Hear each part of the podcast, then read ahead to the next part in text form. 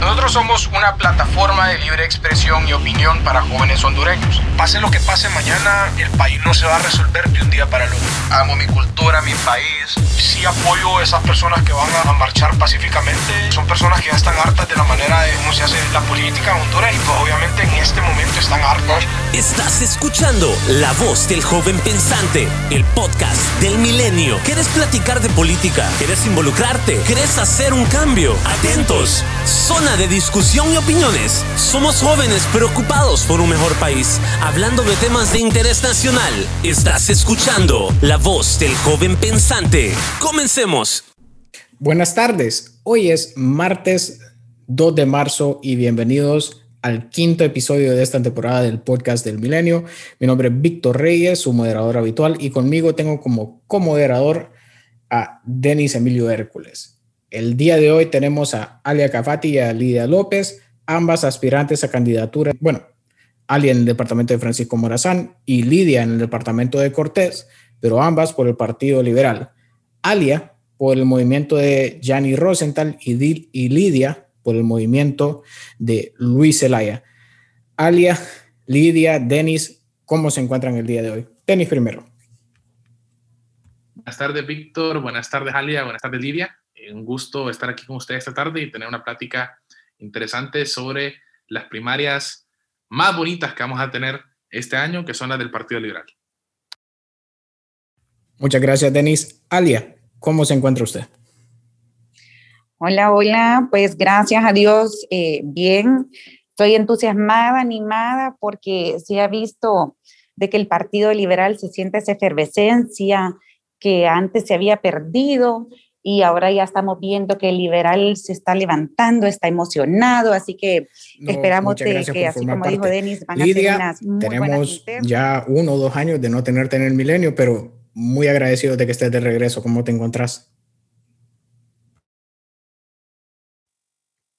Hola Víctor, hola Denise y hola Alia. Pues la verdad, pues estoy muy feliz de volver a este gran espacio que se ha creado para la juventud, ampliamente necesario para enterarnos del acontecer nacional, de las posturas a nivel nacional y de todo lo que la juventud realmente está exigiendo. La juventud está decidida, la juventud necesita un cambio y pues me siento feliz de volver a este espacio. Muchas gracias. Denis, ya sé que lo escuchamos en el primer episodio de esta temporada, pero si nos pudieses refrescar la memoria sobre tu percepción sobre las primarias, bueno, internas del Partido Liberal. Primarias e internas del Partido Liberal, estimado Víctor Manuel. E, explica la diferencia para la audiencia, porque siento que es importante. Ah, bien, comencemos por eso. Recordemos y hemos hecho les recomiendo a las personas que escuchan el podcast eh, ver nuestra webpage o ver la página del Milenio HN en Instagram o en Twitter. Eh, hemos, incluso hoy se subió un, post sobre la diferencia entre las primarias y las internas. Recordemos que las primarias es en las que se eligen los candidatos a elección popular que van a competir en la elección general, es decir, la que va a elegir quién va a ser el candidato presidencial, el candidato a designados presidenciales, los candidatos a diputados y los candidatos a alcalde, vicealcalde y regidores eh, del Partido Liberal, del Partido Nacional y del Partido Libertad y Refundación. Y también, simultáneamente, se van a celebrar las elecciones internas, que son aquellas a través de las cuales se eligen las autoridades internas de los partidos. En el caso de Libertad y Refundación y del Partido Nacional, hay una, no me malinterpreten, hay una cuarta urna en la cual van a elegir a estas autoridades, sus convencionales, su coordinación general en el caso de Libre, sus convencionales en el caso del Partido Nacional, y en el caso del Partido Liberal sabemos que el Consejo Central Ejecutivo del Partido Legal se elige a través de una integración entre sus movimientos internos. Así que eh, prácticamente quien logra ganar las primarias del Partido Liberal se hace de eh, la titularidad del Consejo Central Ejecutivo del Partido Liberal. Así que eh, en el caso del Partido Liberal no habrá una cuarta urna. Sobre estas primarias internas del Partido Liberal, lo comentamos un poco en el episodio que tuvimos a María Teresa Tete Álvarez, que fue el primero de esta temporada, que eh, a mi interpretación de las cosas son las primarias más interesantes que vamos a tener este 14 de marzo por una cuestión sencilla y es que en el Partido Libertad y Refundación ya sabemos quién va a ganar y no está bajo ninguna discusión. aun y cuando es de aplaudir que se hayan organizado otros tres movimientos internos dentro del Libertad de la Fundación, ajenos a el de doña Xiomara Castro de Celaya, eh, ya sabemos que la candidata de Libre va a ser nuevamente doña Xiomara Castro de Celaya. En el caso del Partido Nacional, si bien creo yo que hay una competencia, que es cosa que no se dio hace cuatro años cuando se religió el presidente Hernández, en este caso sí tenemos a eh, el presidente del Congreso y el alcalde de la capital compitiendo. Eh, yo no me atrevería a decir quién va a ganar ya. Sí creo que hay un favorito y que ese favorito es el alcalde de la capital, Ritito Asfura. Eh, y es por eso que creo que está un poco en segundo lugar en cuanto a las más competitivas. Pero las más competitivas creo yo que están acá, en el Partido Liberal, justamente entre los movimientos que representan nuestras dos invitadas, entre el movimiento liberal llanista y el movimiento Recuperar Honduras. No es por obviar, como dijo Víctor en el último podcast, el movimiento de Vanegas, de Darío Vanegas, sino que yo creo que estamos todos muy claros que la batalla está entre eh, Gianni Rosenthal y Luis Zelaya. Em, y justamente sobre esto mencionaba Ali algo muy interesante y es que yo creo que hay una efervescencia dentro del liberalismo y sí creo que eso se atribuye en gran medida al regreso de un reconocido líder del mismo como es Gianni Rosenthal. Sin embargo, también es bastante fuerte el liderazgo que ha venido consolidando de cierta forma Luis Zelaya, en especial en ciertas zonas del país. Mencionaba yo la última vez un liderazgo muy consolidado en la zona sur, eh, como se ha hecho Lutec y Valle, sin embargo, el movimiento de Yanni Rosenthal está muy consolidado en ciertas zonas del país. Yo que soy de Occidente, te digo, en Copán y Lempira, el movimiento más fuerte es sin duda alguna el movimiento de Yanni Rosenthal. Y la pelea, así, la, lucha más fuerte va a estar, creo yo, en las ciudades, en el Distrito Central, en eh, la zona metropolitana del Valle de Sula, y es muy probablemente estas zonas metropolitanas, estas zonas urbanas, las que van a determinar quién será el candidato del Partido Liberal eh, en las próximas elecciones del 14 de marzo. Muchas gracias, Denis. Eh, pues comenzando con Lidia. Lidia, si nos pudieses contar en un minuto eh, sobre quién sos y más o menos por qué estás en el Partido Liberal. Gracias, Víctor, y pues para todos los que nos escuchan, Lidia López es una joven, una joven que decidió que ya no podía seguir siendo espectadora, tenía que convertirse en protagonista y para ello pues me di cuenta, gracias a actividades de voluntariado que yo he realizado desde que tengo 12 años y participado en diferentes instancias sociales, me doy cuenta de la realidad de, a nivel nacional. Me doy cuenta de, vi el hambre, he visto las injusticias, he visto cada una de esas causas sociales que se ha dado en todos los hogares del departamento de Cortés.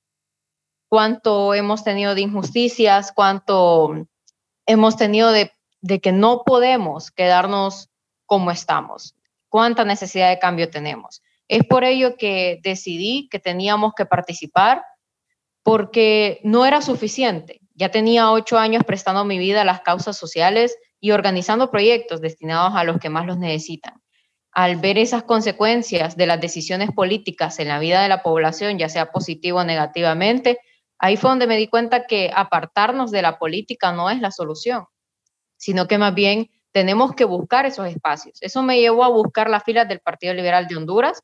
Yo primero analicé cuáles eran las diferentes corrientes políticas que existían en el país y dije, no, yo me identifico con la doctrina del Partido Liberal, que profesa el individuo, profesa la libertad, profesa el Estado de Derecho, el libre mercado, como los pilares fundamentales del desarrollo de una nación. Es por eso que decidí meterme, decidí ser protagonista, ser la persona que va a liderar o que es parte de un grupo de personas que están liderando un cambio a favor de nuestra población tan necesario en estos momentos de la historia de nuestro país. Gracias, Lidia siendo lo más transparentes posibles. Vos hablaste cerca del minuto 30, entonces a Alia también minuto 30 y ahí sí voy a tener que cortar. Bueno, muchísimas gracias. ¿Quién es Alia? Bueno, Alia es una mujer que lucha por los derechos de las demás mujeres. Soy una madre, soy una licenciada en psicología con una especialidad en educación, entonces lucho por los niños de nuestro país. Eh, soy la creadora de la Fundación Hay Salida, siendo yo víctima de, violencia doméstica. La fundación pues damos ayuda a estas víctimas, damos el, el, asesoramiento legal gratuito, damos la consejería también gratuita para las madres solteras, para estas mujeres que son víctimas. Eh, he fungido en la junta directiva por casi 10 años de Infragnovi para la capacitación del no vidente. Eh, mi lema de vida y desde muy pequeña es quien no vive para servir no sirve para vivir. Me considero una persona eh, muy empática, muy solidaria y a través de mis experiencias de vida, como les digo, sufrir violencia en mi hogar, ser madre soltera, eh, me ayuda a entender más las problemáticas de este país. Hay un dicho que dice, uno no puede combatir el hambre si no ha sufrido de él. Yo he vivido injusticias en los juzgados, he vivido la injusticia que la mujer eh, sufre día tras día, entonces eso me hace eh, o me prepara muy bien para lo que es legislar en el Congreso Nacional. ¿Por qué el Partido Liberal? Bueno, el, amor al Partido Liberal lo heredé desde muy pequeña. Mi abuelo fungió como ministro de Industria y Comercio en el gobierno de Carlos Flores. Mi tío Eduardo Cafati fue un excelente diputado por el Partido Liberal en el gobierno de Ricardo Maduro. Eh, y pues siguiendo los pasos y el gran legado que ellos han dejado, y como les digo, ese amor que heredé por el Partido Liberal, yo igual me identifico con el Partido Liberal, su ideología, sus pensamientos, y aparte que es el partido que ha liderado las grandes transformaciones en Honduras. Lo podemos ver, por ejemplo, con los bonos que se le da a las madres solteras, el código de trabajo. Eh, así que el Partido Liberal para mí es un partido que va a Ya llegamos al minuto 30. Disculpe. sí, disculpe que la tenga que cortar, pero tratamos de ser lo más ecuánimes posibles. Comenzando con la primera pregunta, y entiendo que esta puede ser una pregunta pesada. Eh, para Lidia y para Alia. La juventud hondureña está constantemente en búsqueda de cambios, ya que está decepcionada de lo que históricamente ha sido el bipartidismo en Honduras. Por un lado, tenemos el movimiento de Gianni Rosenthal, que dentro de su movimiento acoge a precandidatos que fueron señalados en el caso Pandora, como por ejemplo Elvin Santos. Y por el otro lado, tenemos al movimiento de Luis Zelaya, que en el 2018, en la elección por el ahorita fiscal Oscar, bueno, fiscal general Oscar Chinchilla, Luis Zelaya de su boca salió, Honduras necesita decisiones valientes. ¿Cómo puede el Partido Liberal, teniendo estas dos posturas que no son parte de la juventud hondureña, poder convencer a que ellos salgan a votar por ellos. Primero, Alia. Ok, muchas gracias. Bueno, a los jóvenes, eh, sí, la verdad es que no es una pregunta difícil de hacer ni una pregunta pesada, porque sí se ha escuchado mucho de, por ejemplo, de Elvin siendo un pandoro, como se le llama. Primero hay que recordar que él no ha sido juzgado y no ha sido condenado eh, por ese delito. Entonces hay una, bueno, la premisa y la justicia se basa en la premisa de que todo el mundo es inocente sin antes ser probado culpable. Segundo, creo que Elvin Santos es un gran liberal, es una persona que ha luchado para que se puedan hacer esas transformaciones por el cual el Partido Liberal se caracteriza. Eh, yo me siento muy honrada de formar parte de la planilla de Yanni Rosenthal, de los 23 diputados de Francisco Morazán. Eh, y la verdad es que yo al joven le invito, mire, a pesar de que quiera votar o no por algunos de la planilla de Yanni, lo importante es salir a votar, acudir a esas urnas y ejercer nuestro derecho al sufragio, porque es en esas urnas que se decide quién quiere que uno lidere o no. Entonces, el decir, no me gusta tal persona, entonces no voy a ir a votar, para mí no es la decisión correcta, es más una decisión hasta inmadura. Eh, usted tiene que ir a votar y ahí es donde usted va a poder decidir quién quiere de líder y quién no. Usted va a decidir a quién le pone esa X y a quién no. Así que independientemente de quién sean los candidatos, usted vaya y ahí estando, estando ahí, tome una decisión consciente de quién quiere que lo represente. Muchas gracias, Alia. Eh, Lidia, si puedes responder, por favor. Comparto ampliamente la parte de que la juventud está realmente cansada. La juventud está cansada de lo mismo, está cansada de lo tradicional, está cansada de esos hechos en los cuales han habido partes políticas que se han prestado para malas mañas en el Congreso Nacional, entendiendo que en el Congreso Nacional es donde se decide en gran parte del futuro del país. La juventud anda buscando acciones reales, anda buscando gente que sea auténtica, gente que realmente sea transparente, que sea anticorrupción y que proponga cosas reales. La juventud está tan cansada que anda buscando realmente un político real, un político o alguien que se salga de los esquemas, alguien que diga las cosas de frente y llamar las cosas por su nombre. Es por eso realmente que cuando surgió la oportunidad de unirnos al barco del ingeniero Luis Alaya, no lo dudamos ni un tan solo momento porque es ahí donde vimos que se podían decir las cosas de frente, que teníamos un cambio no solo para el país, no solo para el partido, sino que para todos. Y es ahí donde nosotros dijimos, aquí la juventud va a tener un espacio en el cual van a poder decir las cosas por su nombre. Es, entonces, la juventud realmente está cansada, pero va a ir a votar, va a ir a buscar, sabe de que en sus manos, y todos los que escuchen este podcast le decimos, en sus manos está el futuro de este país. Las internas no son solo para los partidos políticos, las internas y primarias, sino que ahí se decide gran parte de los que van a llegar a las generales. Así que todos tienen que ir a votar. Gracias, Lidia. Gracias, Alia. Em, para ser precisos y para ser lo más congruentes posible, si ustedes fuesen escogidas para poder llegar al Congreso Nacional, cuál sería su propuesta primaria, por así decirlo. Y tienen dos minutos cada una para poder explicarla dentro de ese tiempo. Eh, Lidia, si pudieses ir primero, por favor.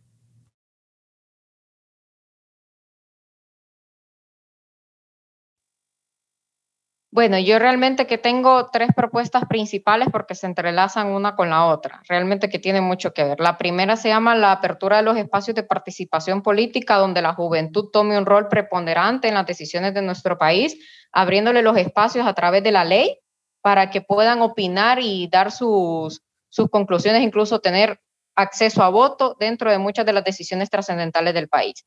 Número dos, el desarrollo del capital humano dentro del cual está la parte educativa para poder transformar la mano de obra en el país, transformar la, forma en la que el hondureño produce y no estar solo generando más empleados, sino buscar la manera en cómo a través de la educación nosotros generamos más emprendimientos y ahí se enlaza mi pilar número tres, que es la parte de los emprendedores. Buscar la manera en cómo potenciamos el emprendimiento en el país a través de lo que son la reducción de los trámites burocráticos para la legalización de los emprendimientos del país, reducir la edad necesaria para ejercer actos de comercio de 21 a 18 años y promover la flexibilidad de plataformas en línea para la promoción de las exportaciones de los productos generados en el país.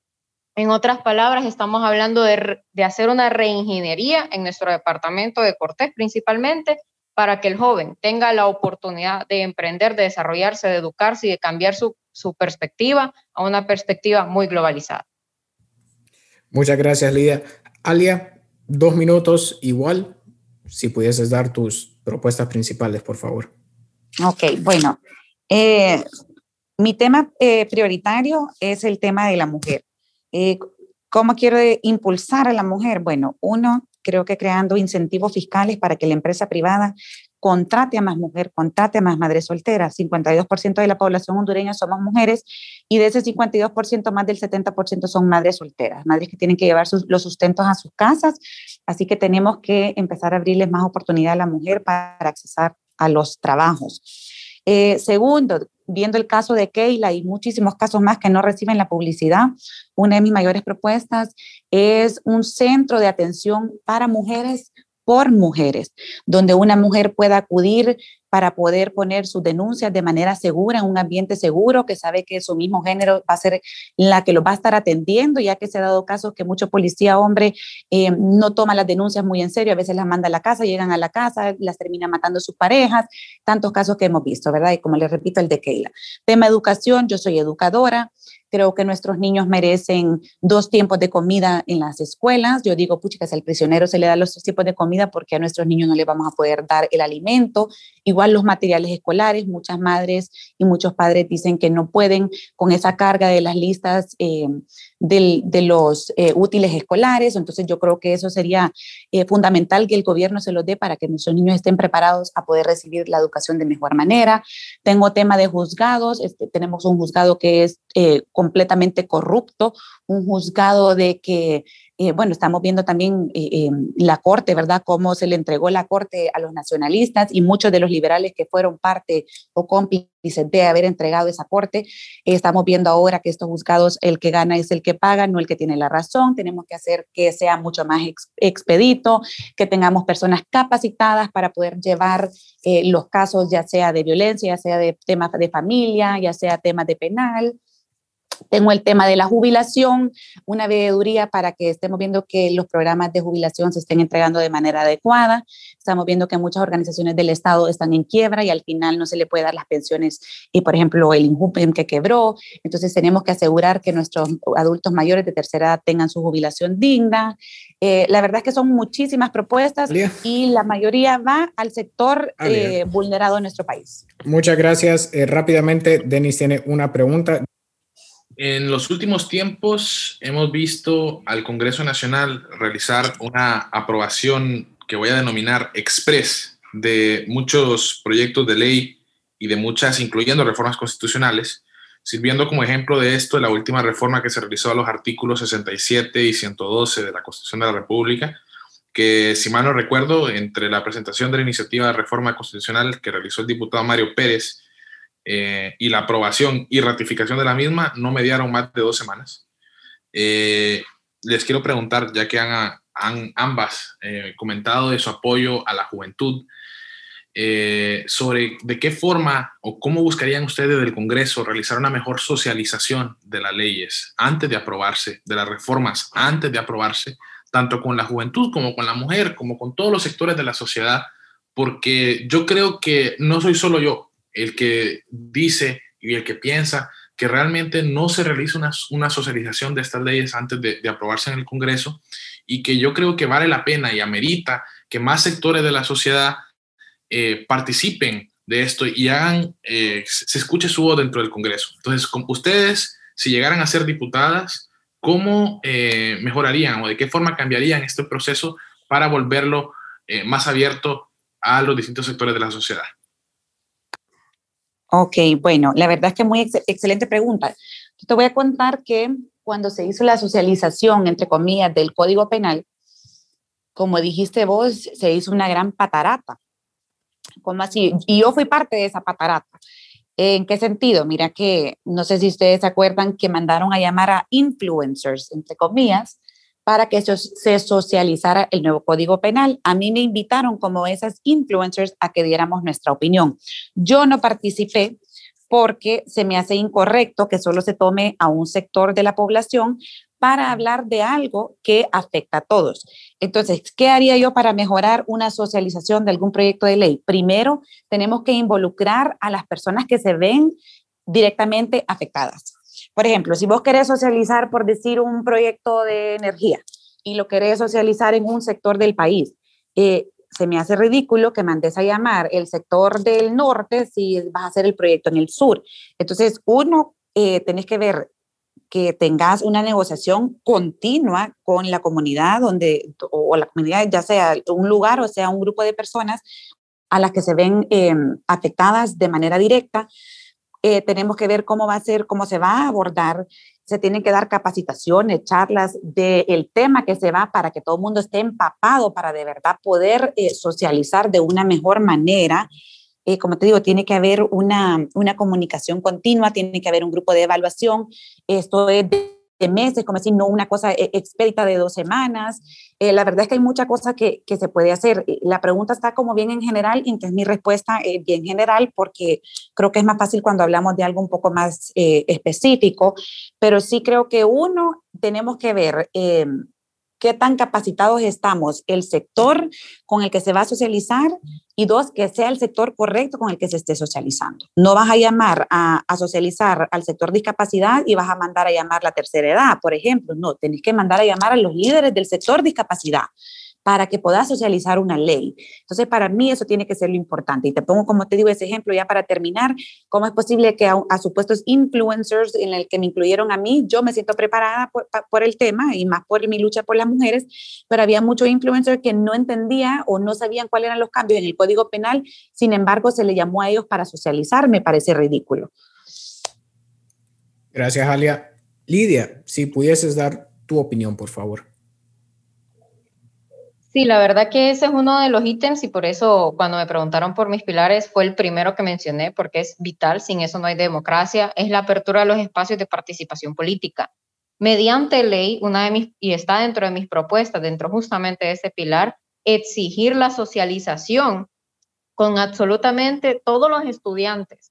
Eh, cuando se trate de leyes, por ejemplo, o de acuerdos o de presupuestos. En el caso, por ejemplo, del presupuesto general de la República, exigir que éste sea socializado con las asociaciones estudiantiles de todas las universidades a nivel del país. Porque la juventud no solo tiene que tener una voz, sino que también tiene que tener un voto. Y es por lo mismo que se va a exigir que dentro de los mismos de las comisiones de dictamen se tengan en consideración muy amplia cada una de las resoluciones a las que llegue la juventud en estos temas de trascendentes para el país. Todo esto voy a buscar que se logre a través de una ley de participación política para la juventud para exigir que los jóvenes tengan voz en esos temas trascendentales del país y ciertos sectores específicos.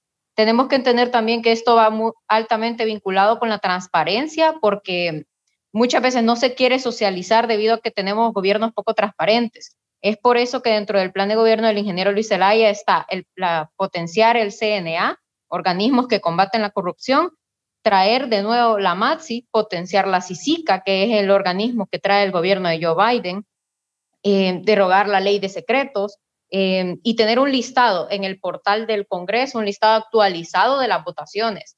Porque si ustedes entran actualmente, y le invito a todos los que escuchan este podcast a hacerlo, ustedes entran a la página del Congreso, buscan los listados de votaciones y pues tiene dos años que dice página en construcción.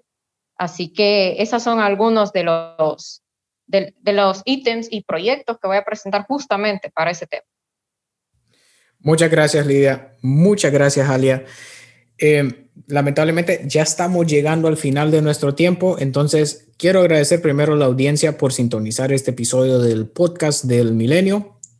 Estaremos sacando siempre episodios semanales con precandidatos para distintos partidos de aquí hasta las elecciones del 14 de marzo, donde puede que tengamos una sorpresa muy agradable para ustedes. La semana que viene les vamos a contar más sobre eso. También les recomendamos seguir eh, seguirnos en nuestras redes sociales y apoyarnos en Patreon, buscándonos como El Milenio o introduciendo el link como patreon.com pleca El Milenio. También les pedimos que por favor sigan a nuestras invitadas en sus redes sociales. Eh, Lidia, ¿dónde te pueden encontrar en redes sociales y también tu casilla? Y después, Alia. Mi casilla en el departamento de Cortés es la número 44 del Movimiento de Recuperar Honduras, de la 41 a la 60. Eh, me pueden encontrar como lidialopezhn.com en mi página oficial. También me pueden encontrar como Lidia López HN en todas las redes, incluso en TikTok. Muy progreso. bueno, yo, Alia Cafati, em, eh, voy orgullosamente en la corriente liberal llanista en la casilla 6 por Francisco Morazán. En Facebook me pueden encontrar como Alia Cafati Diputada, en Instagram como Alia Cafati, en Twitter como Alia Plecabajo Cafati. Eh, y ahí estamos pendientes. Eh, siempre me, me, encanta escuchar la opinión de los demás críticas constructivas, cualquier cosa. Así que bienvenidos a las redes sociales y muchas gracias por la invitación. Muchas gracias a ustedes dos por formar parte de este episodio. De verdad que lo disfruté mucho particularmente. Denis, muchas gracias por comoderar. Y a todos, nos vemos la semana que viene. Este fue el podcast de la voz del joven pensante. Síguenos en nuestras redes sociales como Milenio HN. No olvides suscribirte y compartir este contenido. Nos vemos el próximo jueves.